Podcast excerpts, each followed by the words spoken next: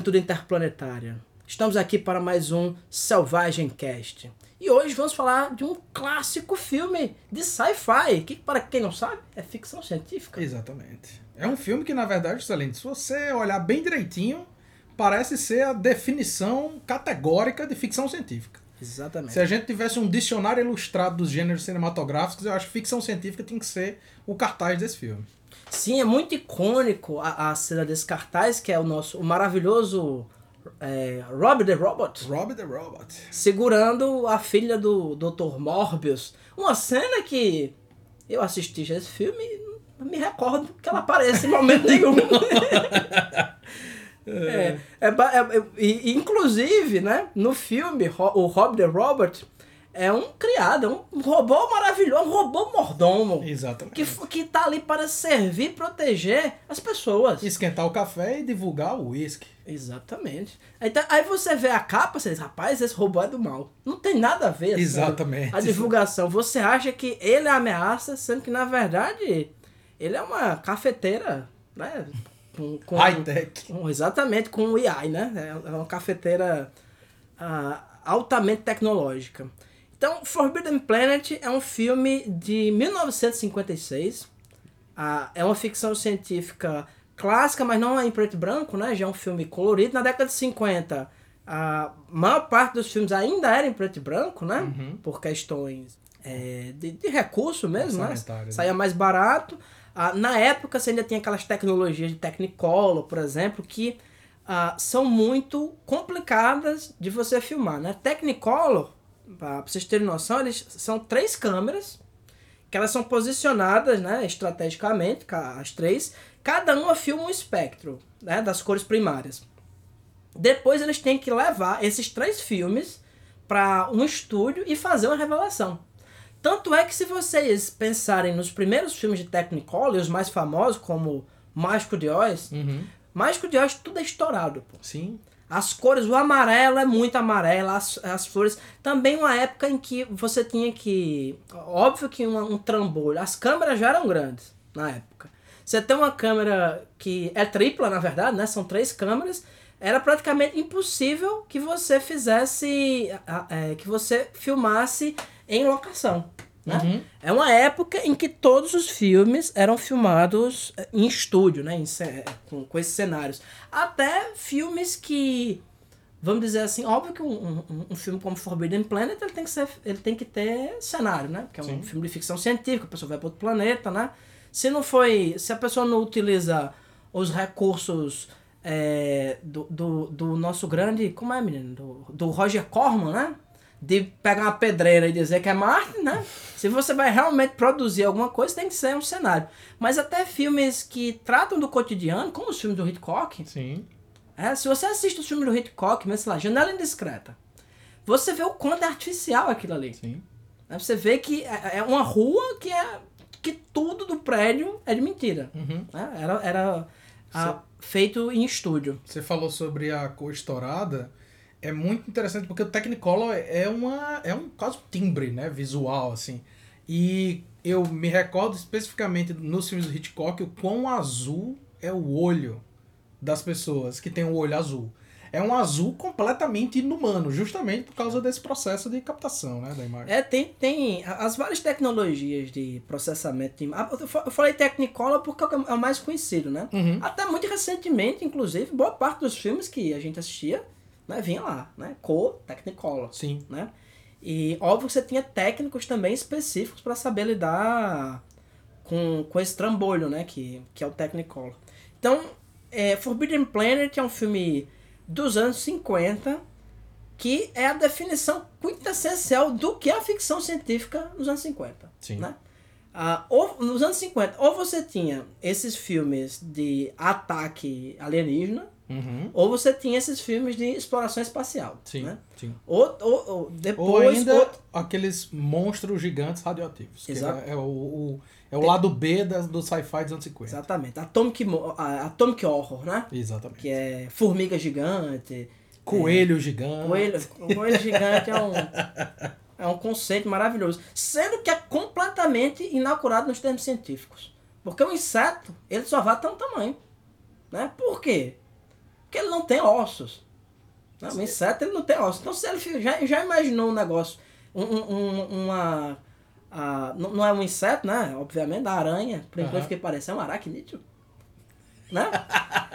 Mas você pega uma aranha, por exemplo, ela não pode ficar do tamanho de um prédio porque ela não tem osso, ela vai se espatifar. Sucumbir à gravidade. né? Exatamente, com seu próprio peso. Ela teria que ter ossos. Mas penso eu também, como eu, como eu, como eu sempre digo, né? Eu sou negacionista do filme ruim. Né? Eu vejo um problema num filme ruim, eu digo, não, é intencional. É uma Mas tá, mas, tá, mas tá aparecendo o microfone. Eu digo, é uma escolha estética, né? Ele queria mostrar a natureza artificial do filme. Exatamente. Ele tá, é um comentário sobre a indústria cinematográfica. A vanguarda. Então, mas eu acredito assim, se o cara consegue deixar uma aranha do tamanho de um prato, ele não bota osso nela por quê? Pode botar. A aranha pode ser até tipo Wolverine. Ela tem um esqueleto de titânio. É verdade. Que na verdade o Wolverine não é titânio, é adamantium. Adamante. Adamantium que é o metal da Marvel, né? O Vibrantium, eu não sei o que lá. Tudo, tudo, tudo da Marvel é feito de adamantium. Ah, eu acho que a gen- a gente poderia dar um leadzinho aí do, do que é o filme, né? Porque eu Sim. acho que ah, a gente tem falado de uns filmes que espero que a maior parte das pessoas conheça, ou se não conhece, pelo menos tem alguma noção, né? Fala de Robocop, Robocop não tem muito o que dizer, né? É um robô, metade homem, metade robô e 100% policial. Né? Exatamente. Essa, essa é a definição. Ah, você quer falar, Joaquim, como Sim, é a sim. história do, do Forbidden Planet em português? Planeta Proibido. Planeta Proibido. É, Em Portugal é proibido fumar.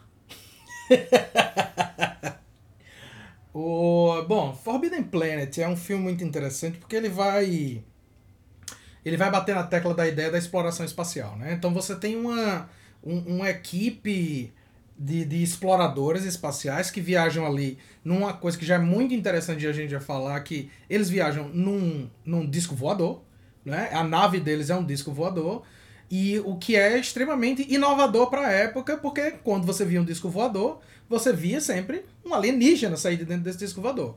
Nesse caso aqui, não. É a nave dos próprios humanos, eles viajam nesse disco voador e eles estão explorando. Mas tecnicamente eles são alienígenas. Sim. No planeta que eles chegam. Sim, sim, sim, sim. E, é, eles estão explorando a galáxia, né?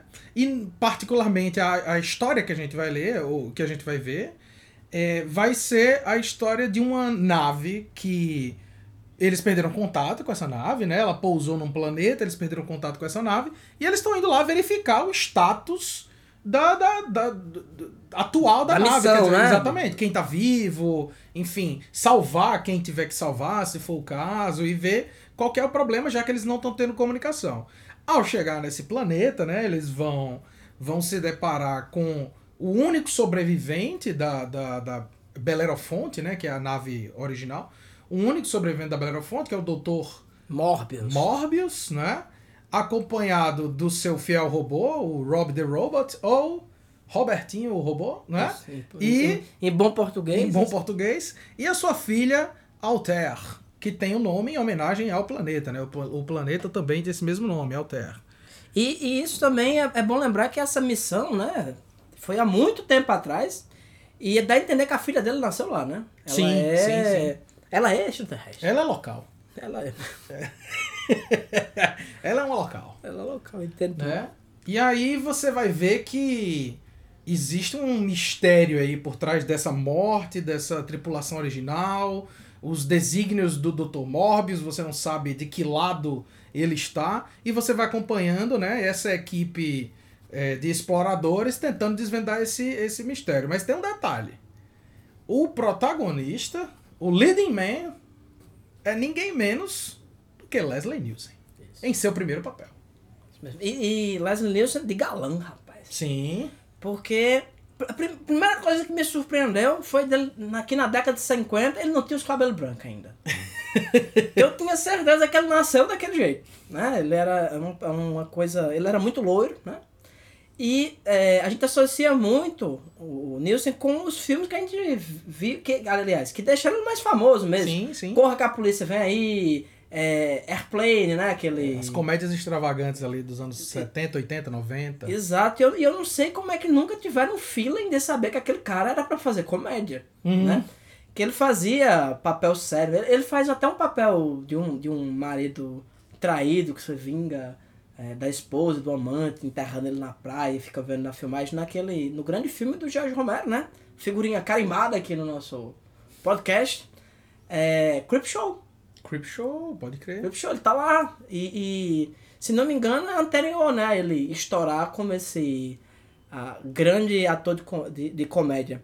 E nesse filme aqui ele é o galã. O galã absoluto, ele é uma mistura de John Wayne e Captain Kirk. Essa, essa parte inicial do filme, ela tem um, um- uma questão estética é, bem interessante, né?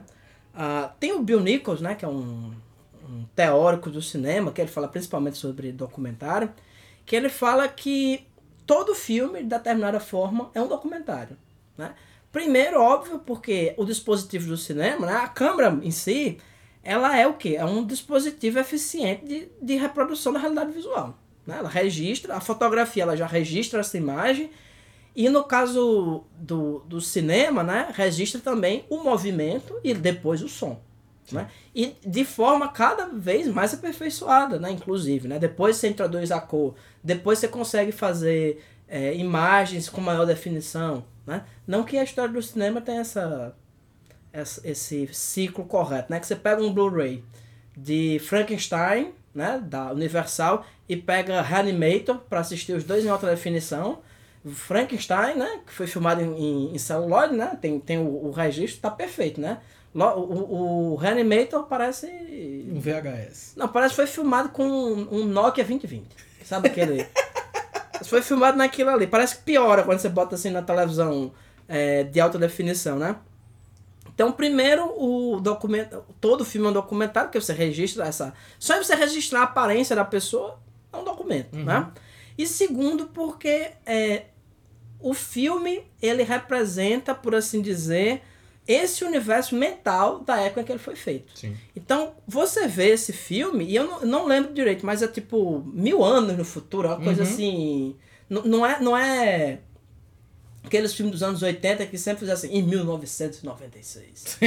em 2000, né? Que a gente assiste hoje os filmes, é filme de ficção científica do passado, né? Aham. Esse não, esse é no futuro, assim, De com força. 300 mil anos, né? Só que é o futuro dos anos 50. Sim.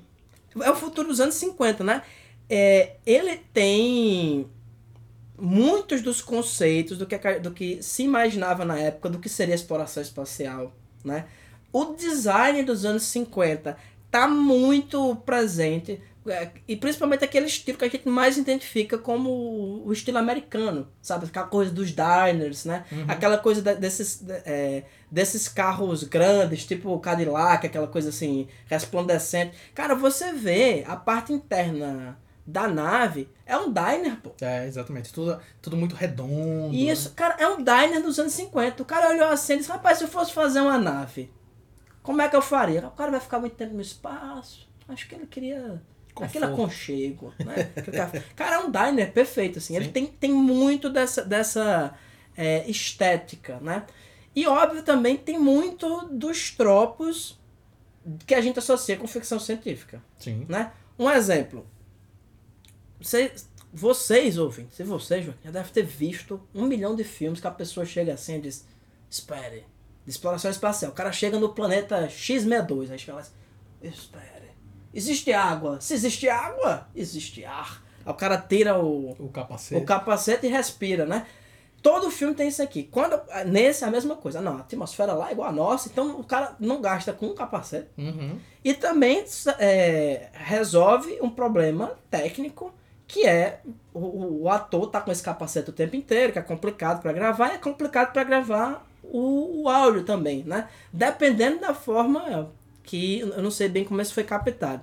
Que a maior parte desses filmes dessa época, eles eram dublados depois, né? Uhum. Dublados que eu digo, né, pela mesma pessoa, né? A pessoa gravava e depois ela tinha que gravar de novo no estúdio, porque a, a, a qualidade de captação de áudio direto não era tão boa. né? Uhum. Então eles tinham que fazer isso mais de uma vez. É isso? Achei que você ia falar. Não, tu foi mal, tá bom. Tava, tava bocejando. então, lo- logo no início você vê esses tropos da ficção científica, o cara não, não, não precisa é, de capacete. É, Tudo parece assim muito simples, Uhum. Né? Você atravessar a galáxia né, de um ponto para o outro, que eles estão fazendo.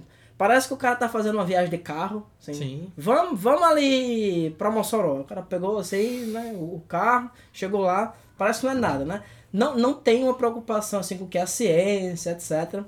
Ah, o robô em si também ele tem demais essa estética do que é o, o, o- os anos 50, né?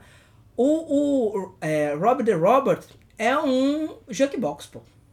É, exatamente, exatamente. Ele é um jukebox. Se você olhar a estrutura dele, é um jukebox. Ele tem aquela, aquela coisa redonda, aí dentro tem um monte de luzinha. Assim, ele é a mistura de um jukebox com um pinball.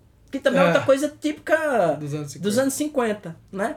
Então é um filme que se passa há, 100, há, há um milhão de anos, sei lá quantos, 100, 100 mil anos, mil anos, enfim. Mas que, na verdade, se passa nos anos 50. É, exatamente. Até o visual, o cabelo, do, do- os cortes de cabelo. É tudo muito. É tudo muito anos 50, né? O, o- a concepção do filme, né? É, a concepção visual do filme. E tem uma coisa muito interessante, né? A gente, que você estava falando sobre os tropos do, do, do- do- da ficção científica, né? E um dos tropos da ficção científica, especialmente dessa época, é o fato de que ela é modelada em cima do cinema de do filme faroeste, né? Do western.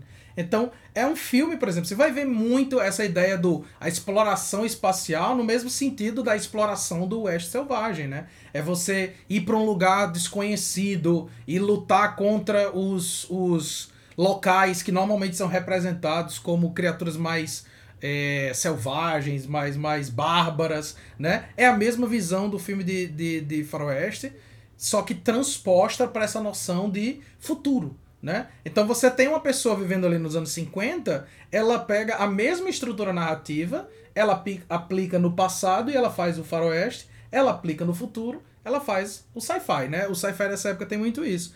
E Forbidden Planet... E, e- e não só no cinema, até na literatura de ficção científica você tinha muito essa coisa da culpada do western, né?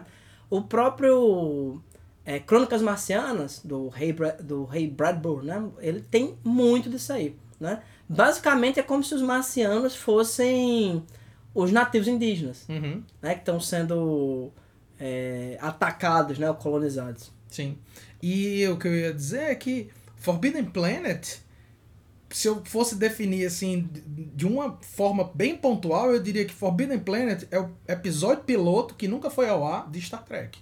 Porque Star Trek é justamente isso. É um comboio né, de, de, de, de, de, é, diligências, é uma grande diligência, só que ao invés de estar andando pelo Velho Oeste e, e lutando contra a, a natureza local, ele está andando pelo espaço, explorando o, até onde o homem nunca foi. Forbidden Planet, do visual dos personagens, da roupa, dos cortes de cabelo, da própria atuação do Leslie Nielsen como protagonista. Claro que ninguém é tão extremo quanto o Capitão Kirk, né? Mas assim, da, aquela coisa do. Canastrona. É, exatamente, sabe? É, é, até isso você vai ver em Forbidden Planet. Não só isso. O design interior da nave, eles têm é, teletransporte, não é? Eles têm o visu todo, toda a concepção de Forbidden Planet, na verdade, inspirou diretamente Star Trek, que na verdade, que por, por, por sua vez inspirou uma leva infinita de, de obras de sci-fi audiovisuais, de séries de TV Inclu- a, a desenhos a filmes. Incluindo Star Trek, a nova geração. É diretamente influenciado pelo Star Trek original. Não tem quem diga, Mas, mas é. mas tem isso, sim. Você quer falar mais um pouquinho da história, Joaquim, pra gente tentar avançar um pouco em outros temas que são trabalhados, né, nesse, Sim, sim. nesse filme? Porque é, tem uma parte que é justamente isso, né? Então, Uma parte desse filme é esse filme de exploração espacial. Tá com problema X, eles vão chegar lá nesse planeta e vão, ah, por assim dizer, explorá-lo, né? Descobrir o que tem ali, o que está acontecendo. No caso desse filme, ele tem uma questão interessante que é o seguinte: ele não tem população local, Sim. né? ele não tem alienígena. É, o, que vai, o que vai acontecer é que eles vão ter o contato com, com esse Dr. Morbius, né? O Dr. Morbius, ele vive com a filha dele, o grande Rob, que faz tudo, Sim, né? sim. E, tem, e eu acho muito interessante a forma como esse personagem ele, é- ele tem essa coisa do Deus Ex Machina, né? Tipo, ele, ele resolve qualquer coisa, qualquer problema que você tiver. Tem a piada lá que eles fazem, né? Que tem um, o cozinheiro da expedição, ele é, ele é chegado num gorozinho, né? Aí ele chega pro, pro Robert diz assim, será que você não podia conseguir isso aqui, né, pra mim? Mas é só pra cozinhar, não é não sei o quê. Aí ele olha assim e diz, não, eu posso sintetizar isso aqui facilmente pra você. 300 galões, né? Tá bom pra você? Tá bom pra você. E, e ele realmente sintetiza o negócio, né? A moça quer fazer um vestido, né? Que, é, obviamente, toda, toda essa tripulação masculina chega lá sem graça com... A única mulher que eles viram em milhões de anos. Exatamente. com, a, com a única mulher, que, que é uma mulher... A, a, a casa, né? Do, do, do Dr. Morbius, ela tem uma coisa assim, meio quase do Éden, né? Aham. que tem, é alta, te- alta tecnologia, né? Também é uma casa dos anos 50, né? Com um- umas visões internas, umas proteções. A menina tem, brinca com tigre, né? Ela Sim. tem, ela tem vários animais, ali é uma coisa que eu não explica muito bem de onde caralho veio esse tigre. Ah, ele eles mencionam que o, os Krell, que é teoricamente a população local ali, eles já estiveram na Terra e trouxeram alguns animais da Terra para aquele planeta. Que é por isso que você tem lá os veados, você tem lá o Sim. tigre e tal. Que conveniente, eu diria. É, pois é. Eles podendo pelo menos ter maquiado o tigre, pô. que é uma coisa fácil, maquiar um tigre. Tranquilo. É um animal, é um pet. É igual. Você lembra que a gente tava falando do. ah, no episódio anterior sobre o crocodilo que aparece em Day of the Dead?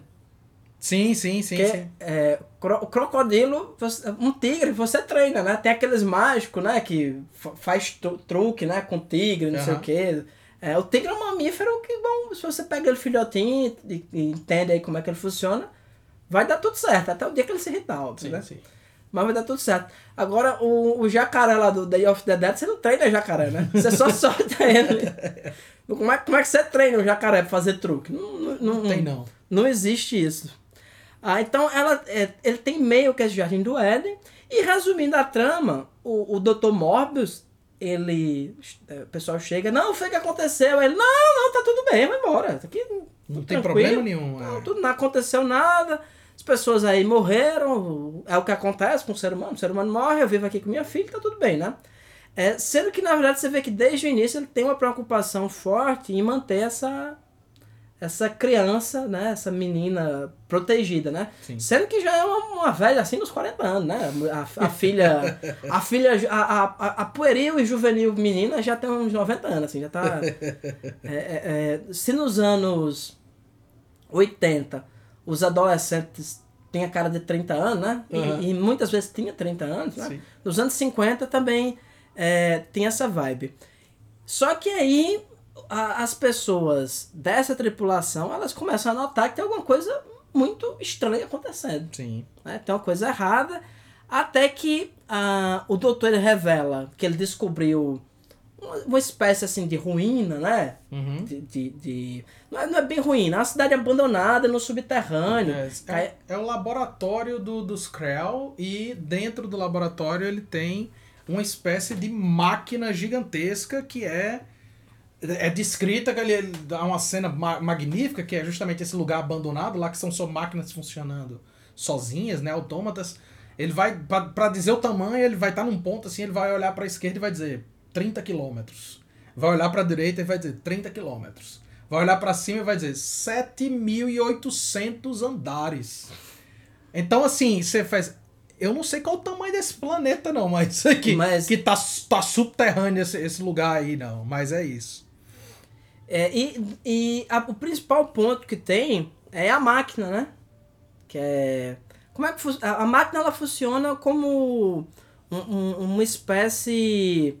Não sei, é como se você fosse um pendrive conectado num computador, né? Só que você coloca lá na sua cabeça e a partir disso aí o Dr. Morbius ele tá tentando ter acesso a esse conhecimento ancestral. Exato. Que o, o, o- essa raça, né, os Kree, eles são uma raça, não, não explica também muito bem o que aconteceu, mas diz que ele. é, enfim, a civilização acabou, né? É, eles, eles ascenderam enquanto civilização até um ponto absoluto, né? Ele vai dizer, a descrição que ele vai dar é de que eles conseguiram chegar num ponto em que não precisava de ferramenta. Então era uma civilização toda é, não corpórea. Né? Eles chegaram num ponto em que eles não precisavam tocar nas coisas para que as coisas fossem executadas, sugerindo a ideia de que é criação pelo pensamento. Né? Você pensa, a coisa acontece. Isso. E, de repente, sem explicação nenhuma, essa população dessa, de, desse povo todinha é dizimada. De repente, sem nenhuma explicação. E o que ele está tentando desvendar é justamente como chegar nesse ponto avançado, ele está tentando entender isso, o Dr. Morbius, e o que foi que aconteceu para essa civilização inteira ter sido dizimada, né? E a gente vai ver no filme qual é que é o grande problema. Exato, né? exato. Ah, você quer explicar, Joaquim, como é a, a, a treta toda que acontece aí do monstro desse filme? Ah, claro. Porque, porque por enquanto tá tudo muito bem, né? Sim. Por enquanto, tem esse filme, inclusive, eu acho ele. Hum, óbvio, quando você vai assistir um filme dos anos 50, ele tem um ritmo que é muito diferente. Sim. É muito diferente de um, de um filme.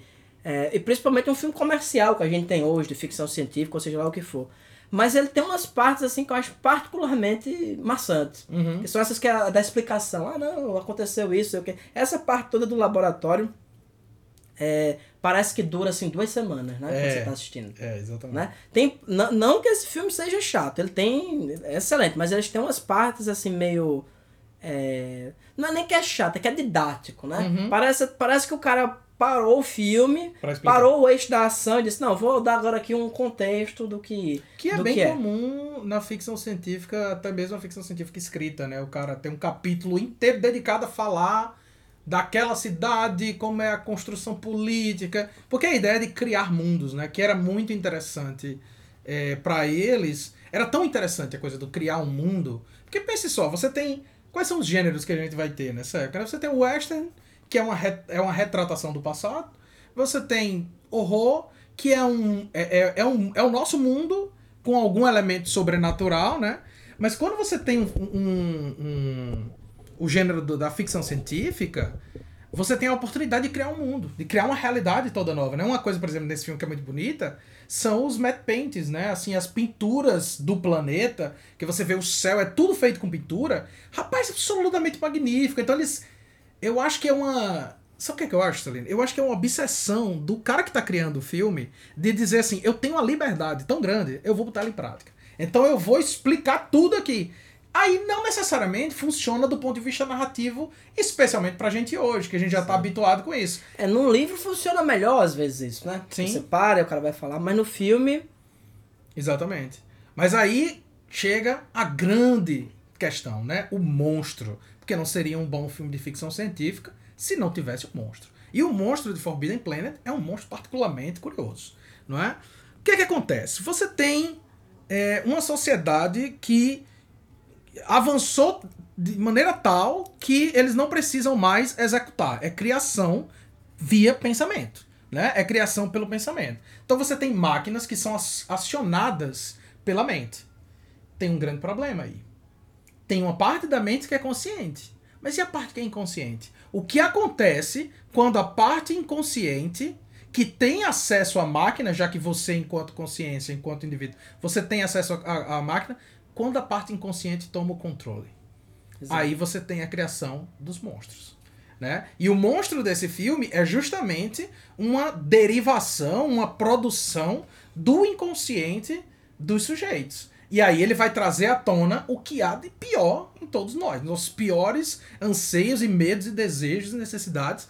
E o monstro vai ser justamente uma materialização dos dos do, do, do, inconsciente de quem tiver acesso a essa máquina. No caso do Forbidden Planet, quando a gente chega na história que a gente está vendo, quem tem acesso a essa máquina é o Dr.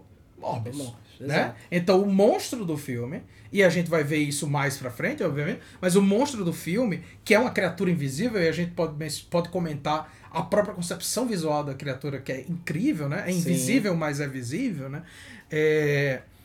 O monstro do filme é uma projeção mental do inconsciente do Dr. Morbius. Isso é como eu gosto de chamar o monstro do id, né? Exatamente. Que, que, tem, isso é outra questão, né? Na, na época, Uh, cê, é, as, as teorias do Freud, né, eram bem conhecidas, né, já é, nos Estados Unidos. Década de 50 foi uma década também que, em que, por exemplo, essa questão de você fazer análise, né, de psicólogo, era uma coisa só que socialmente já estava muito mais aceita, né? Não era assim, ah, não, vai psicólogo é porque é doido. Não, Uhum. não. As pessoas já entendiam que ah, ter acesso a, a, a esse- essas partes do inconsciente era um processo interessante. Enfim, era um tema que para a época estava no auge, né?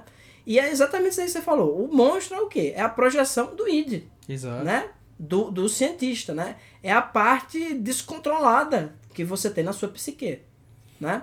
E o monstro em si eu acho uma coisa sensacional, porque o monstro realmente é invisível, né? Tem- inclusive eles usam aqueles recursos maravilhosos para mostrar o monstro. O monstro vai andando na areia, aí você vê assim a pegada dele, né? Aqueles Afundando, efeitos né? fundando na areia.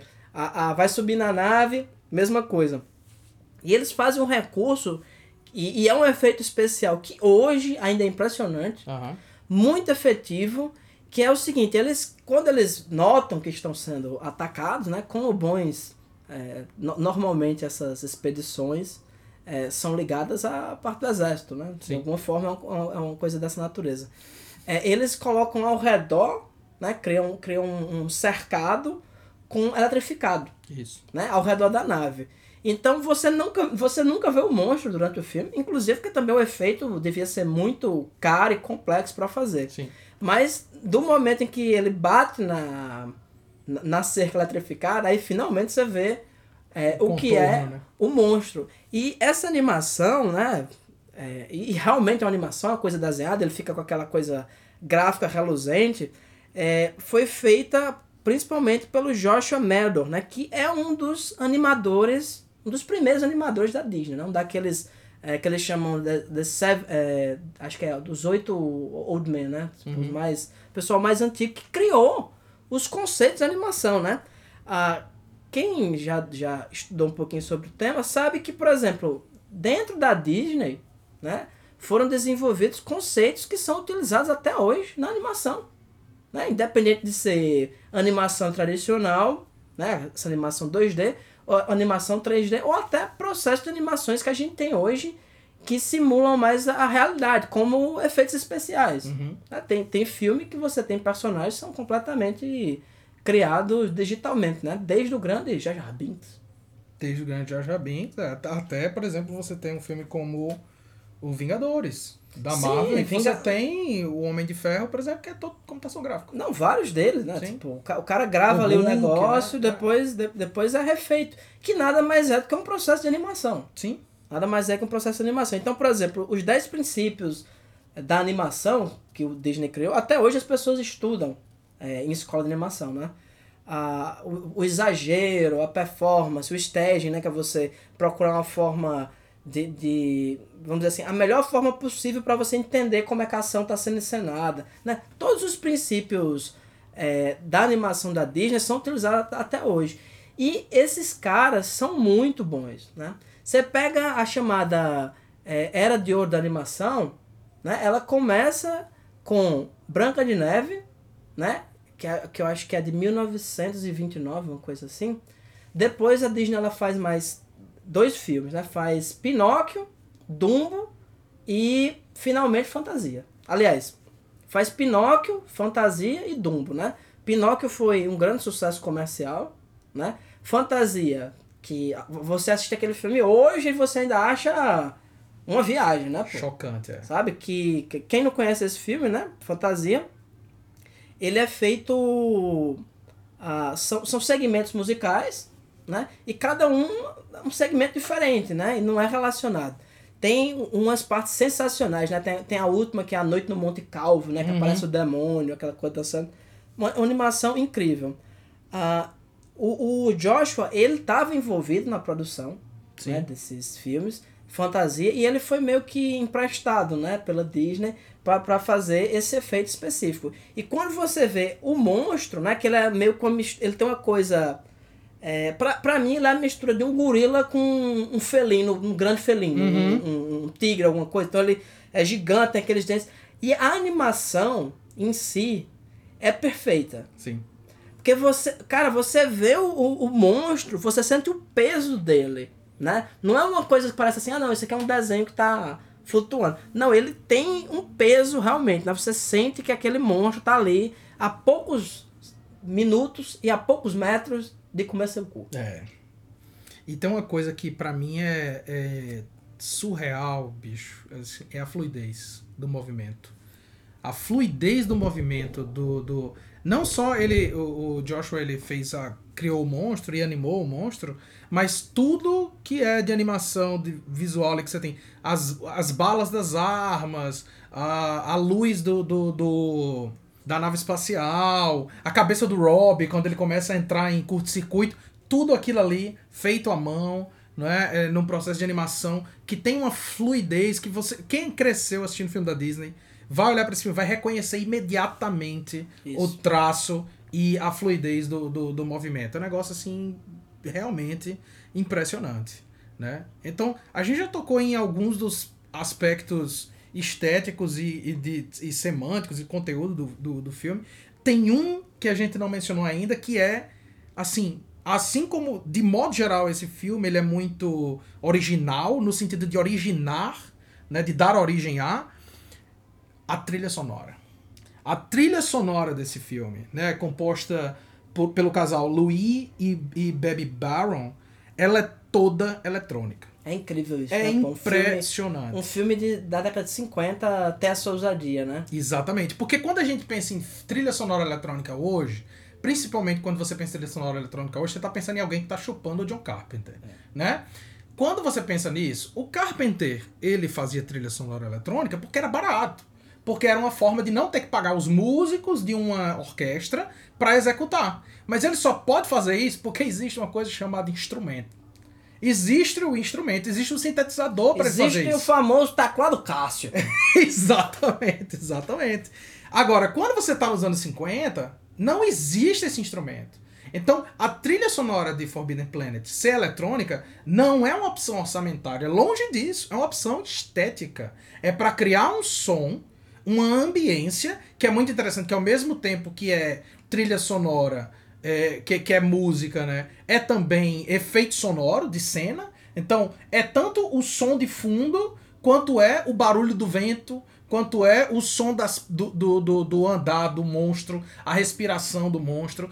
Tudo isso é feito com sintetizador, né? A, a, a, a Bebe, que ainda é- é- era viva, pelo menos no- nos extras do, do, do DVD do, do Forbidden Planet, tem uma entrevista com ela, e ela fala que ele, ela e o marido levaram oito meses para criar os efeitos sonoros básicos. Não é para compor a trilha, não. É para criar os efeitos sonoros que depois eles foram arranjando para criar a trilha sonora. Rapaz, isso deve ser fácil. Eu acho que deve ser fácil, divertido e. Se bem que acho que o teclado Cássio tinha resolvido, aqui. Se tivesse. Se, ti- se existisse. Se existisse, Se né? existisse. Então, é uma pra, pra- trilha... pra você ver uma coisa tão. Um filme tão avançado não tem um teclado Cássio. Então você tem assim. Você vê que a MGM, né, que fez esse filme, o que, é que ela tava fazendo? Ela tava pegando um gênero que era essencialmente um gênero B, que é o, o gênero de sci-fi, mas ela tava dando um tratamento de filme A. Né? Ela tá investindo no- nos atores, ela tá investindo nos valores de produção. É um filme que você assiste, você claramente tem aquele brilho do grande estúdio, né? Ele Sim. é belíssimo.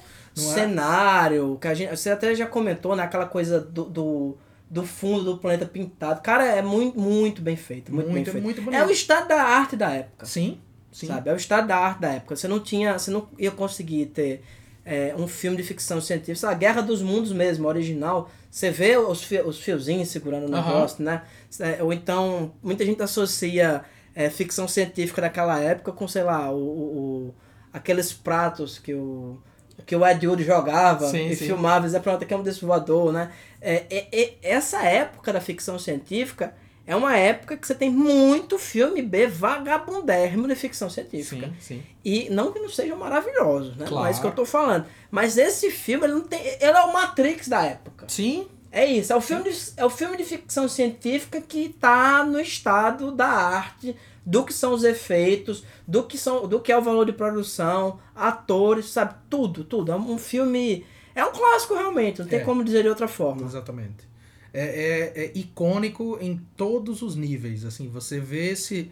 Você assiste um filme como esse e ele é o, o blueprint, assim, né? Ele é Exato. a, a marca ali para todo mundo seguir e, e todo mundo seguiu. Né? A gente mencionou, a gente comentou no último episódio sobre Robocop, que é um sci-fi já bem adiantado dentro do, do dentro da história do cinema, mas você vê ecos de Robbie the Robot em Robocop muito facilmente no design dele, Sim. na maneira como ele se movimenta. Por exemplo, tem uma cena curiosa que, que se ecoa diretamente a cena no, Cara, no... o robô lá, o 209, tem, é, pode dizer que é filho. Sim, sim. É filho, só que Rob the Robot é um robô do bem. tem uma cena. É isso. Tem uma cena em Robocop quando eles estão testando o braço dele, né? A mão, assim. Que a mão. Uh, uh, o cara vai apertar a mão do Robocop, a mão fecha e o cara fala: Meu Deus, quase que ele quebra a minha mão e tal. E, e aí ela menciona: Não, ele tem a mão. O, o aperto dele tem 10 toneladas. Ele podia ter esbagaçado sua mão. E na, no, no Forbidden Planet tem uma cena similaríssima, assim, em que ele vai dizer, não, o Rob poderia arrancar essa casa do seu alicerce com força nenhuma. Né? E depois ele passa carregando um, um, um bloco de chumbo gigante. Então, assim, você Exatamente vê... pro pessoal da nave, né? É, Vem assim... como quem nada quer, né? Então você vê, assim, um, um filme tão... De, entre aspas, antigo, porque essa noção de antigo, ah, antiga é muito estranha. Tem até uma coisa, até a voz do, do, do Rob the Robert dá um, tem uma coisa sintética, né? Sim. Que eles colocam. E agora, isso aí é doido, porque isso aí é feito pelo ator. É, é o ator mesmo? que artificializa a própria voz para criar aquele efeito ali. É igual, é igual aquele cara do Locademia de Polícia. Exatamente. Que fazia os barulhos assim, ficava andando pro trás. Exatamente, exatamente. Cara, mas é ele mesmo que faz aquilo ali. É ele mesmo, ele mesmo. É o pior que como é que ia fazer aquele efeito na época, né? É, os caras levaram oito meses pra fazer a zoada. É, pra fazer aquilo ali, a pessoa acha que tem autotune, né, João? É, não, foi, era, eram outros tempos. outros mas, mas, resumindo, pelo que, pelo que a gente discutiu aqui hoje, esse filme é o estado da arte da tecnologia e desenvolveu várias, é, é, vários processos é, e tecnologias também, né? Possibilidades dentro do cinema. Hoje você faria tudo isso com autotune e um teclado Cássio. Faria. Em uma tarde. faria. Basicamente é isso. Ou seja, se você quiser refilmar Forbidden Planet hoje, você filma no seu apartamento. Mas tem uma coisa, tem uma coisa, sabe, Juscelino? Eu tava e eu acho que os nossos espectadores é, uma, é, um, é um, um convite que eu faço a, a, eles, a gente pensar sobre isso. Você olha para um filme como Forbidden Planet, ele vai usar o quê? Ele vai usar animação é, em desenho, ele vai usar pintura, né, de fundo, de background, para criar a ideia de profundidade, a ideia de um outro mundo. É, ele vai usar objetos em perspectiva, roupa, é, é para criar o robô. O robô é uma roupa, Sim. não é? É tudo isso, essas técnicas. Cara, Se você eu, for... eu, eu, imagino quanto esse negócio pesava. E Porque com... você vê que é de metal, assim, Sim. muita parte dele é de metal. E, e é, quando a gente tava falando sobre o Robocop, eu esqueci de mencionar que a roupa do Robocop não tem entrada de ar. Então o Peter Weller, ele apagava de vez em quando, quando tava fazendo filme. porque tava tão quente, tão quente, que ele desmaiava de calor. Pô. É, é o quão comprometido era o sujeito. Mas o que eu ia dizer assim, se você pega um filme como, que para mim, e eu acredito que para você também, é o ápice do cinema, que é The Thing do John Carpenter, Sim. ele usou as mesmas exatas técnicas. The Thing, pra criar o Ártico, ele tinha duas opções. Ou ele ia para lá, pra um lugar parecido com aquilo, ou ele fazia pintura. Ele fez as duas coisas. Ele filmou numa geleira, e o que ele não podia fazer, ele fez com pintura.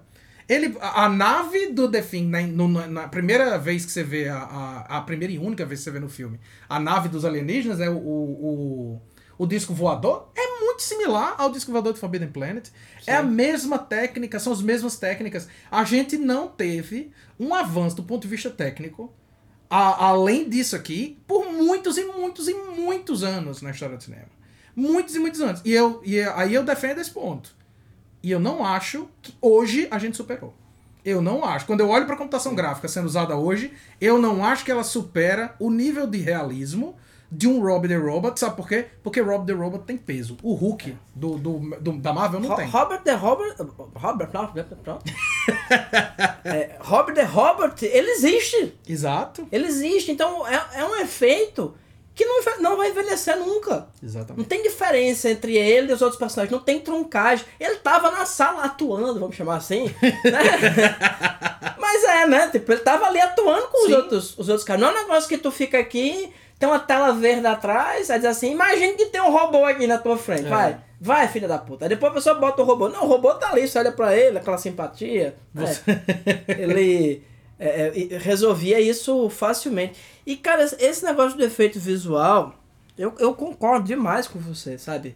Você pega um filme como The Thing mesmo, cara, os efeitos visuais daquilo ali de maquiagem, não, cara, vá, assista hoje aquilo ali em, em 4K, não envelheceu um dia. É, é. Alien de 79 é inabalável. Cara, não envelheceu um dia, porque, porque a Alien é um cara bem magrinho dentro de uma roupa. Exatamente. Ah, olha, inc- Isso, é- isso, é- esse é meu ponto, cara. Se você pegar o Alien de 79 e se você pegar o o Alien Revenant, que foi o último que saiu lá, o novo é uma bosta. Eu não tô falando nem narrativamente. Narrativamente é uma bosta, mas eu tô falando visualmente. Ele não convence como o Alien original, porque o Alien original tá lá. Ele tá em cena. Ele foi filmado pensando a iluminação pra tornar ele mais interessante. Pensando, a- os outros atores estão reagindo à imagem que eles estão vendo. Eu não acho que hoje a gente chegou num ponto. Não, melhor dizendo, eu acho que, se bem utilizada, a computação gráfica é fantástica pra realçar as coisas. Sim. Agora, como Pronto, única forma, eu acho que ela é. Pronto, sa- sabe, sabe quem trabalha muito bem com isso? Guilherme Del Toro. Sim.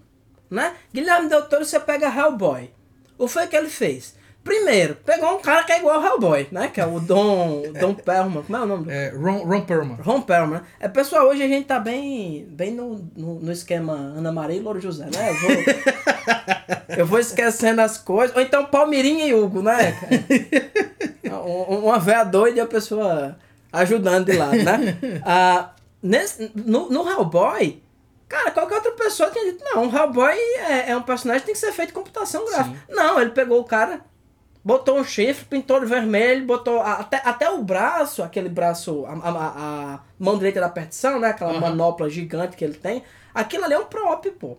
Sabe? Ele tá com a mão dentro, tá mexendo ali dentro, e conforme ele mexe, a, a, a mão.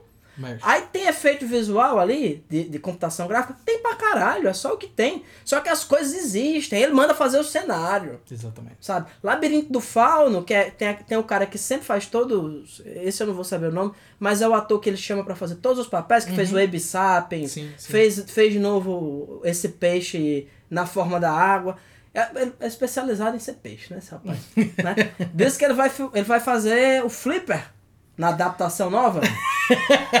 né? Aí ele, ele faz aquele monstro que tem os olhos na mão Sim. no labirinto do fauno. Cara, aquilo tem, tem efeito visual? Claro que tem, que o cara não tava com os olhos na mão, né? Não tem como, não é um. Sim. Mas o resto, o cara tá ali, ele tá maquiado. Então quando você trabalha isso aí, ou, ou então em coisa muito simples, ó. A gente. A gente já falou do, do Robocop. Tem aquela cena inicial que dá problema no robô e o robô fuzila o cara. Uhum. Não tem como você chegar. Hoje em dia, é, é feito de tiro, por exemplo, os caras fazem CGI, né? Sim. Não convence. Agora, aquilo ali. É uma bolsa de sangue com uma bombinha dentro da roupa. cara, é uma bolsa de sangue com os explosivos. O bicho, o bicho você vê espocando Sim. e saindo sangue. É um, é, um tiro de verdade. É, exatamente. Sabe? É, é a simulação do, do, do que aconteceria se efetivamente você pegasse um revólver e desse um tiro no cara. E você olha 100% efetivo. E esse filme, ele tem isso. Ele tem essa coisa do craft mesmo, assim. Tem uma coisa que você vê que foi muito bem trabalhada e que é muito concreto, Sim. né? E pra mim é um filme que envelhece... é- é- Ele é datado no sentido de que você identifica imediatamente que é um filme dos anos 50. Aham. Mas não, pra mim não é um filme que em termos de efeito envelheceu nada. Sim. Nada, nada, nada. Concordo plenamente. Concordo plenamente.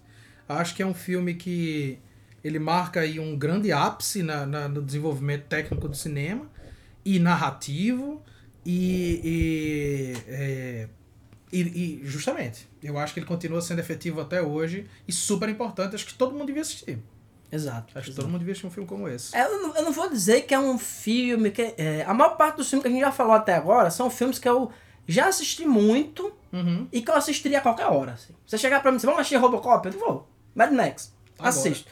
Eu não vou dizer que esse seja um filme assim pra qualquer hora. É um filme pra quando você tá com. Né, paciência pra se deixar levar pelo ritmo dele. Sim. Mas é um filme excepcional, recomendo demais. Inclusive, ele tem. Ele trabalha com vários temas né? Como, como eu já falei para vocês, nossos podcasts aqui eles são uma narrativa, né? A gente vai Exatamente. de um pro outro. Ele trabalha com vários temas que a gente vai abordar no nosso próximo podcast, né, Joaquim? Pois é, é muito interessante a gente pensar nisso, porque veja, é um filme dos anos 50.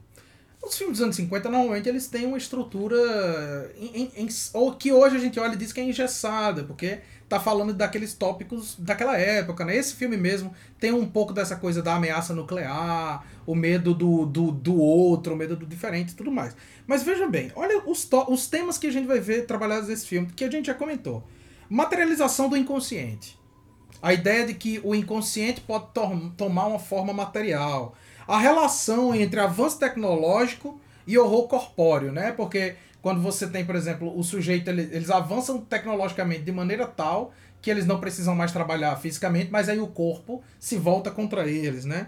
É, e tem uma coisa que a gente não mencionou, porque é só um elemento muito pontual, mas a ideia de relações sexuais degeneradas. Porque esse Dr. Morbius, que tem a filha ali, tem uma insinuação incestuosa na, na história, né? A Sim. maneira como ele lida com ela, que ele não quer que ela conheça o, Outros o- homens. outros homens. Tem até uma cena que ele abraça ela por trás, assim, que é muito é uma cena- sugestiva, né? É, é- é assim, pros anos 50, e o que você tinha no filme, o tipo de insinuação dos anos 50, é uma relação muito incestuosa. Inclusive, é, esse monstro do id, né, que é, que é que ele projeta, é 100%, o- vamos dizer assim, essa parte que ele recalca, né? O que é que o monstro faz quando chega? Ele vai matando todo mundo. Sim. né? Depois é explicado, né, que as pessoas que estavam na expedição morreram por quê? Porque o monstro as matou, ou seja, ele quer deixar, ele quer que a filha fique só pra ele, né? Exatamente. Ele quer manter. E aí, quando você junta isso, quando você junta materialização do inconsciente, avanço tecnológico, horror corpóreo, relações sexuais degeneradas, tem um nome que nos surge à mente. Que nome é esse, Celino? Cronenberg, David Cronenberg. conhecido também como Cronenberg. Quem diria que um filme como Forbidden Planet, um, um- um- uma pérola da MGM, teria tantas similaridades com um diretor conhecido por ser escatológico? Exatamente. Não, isso aí que você falou, o, o- é que esse filme é mais elegante, assim, mais clássico, mas a materialização do inconsciente que você tem num filme desse, ou que você tem em The Brood, Sim. é a mesma coisa. Sim. É, a mesma coisa, não tem, não tem diferença nenhuma.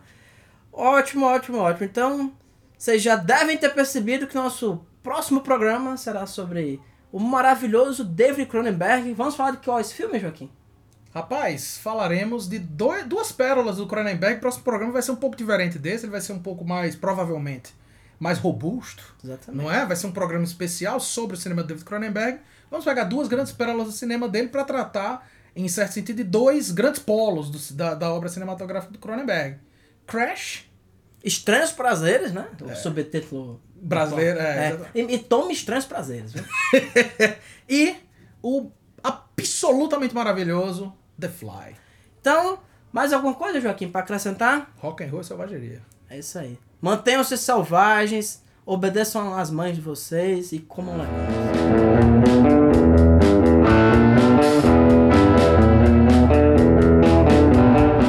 Selvagem Cast é uma realização da Selvagem Produções. Edição de áudio por Joaquim Dantas, com assistência de Luciana Lopes. Música de abertura Supercharger, por Raimundo Kowalski. Se você quer entrar em contato com a gente, manda um e-mail para selvagemxproduções.gmail.com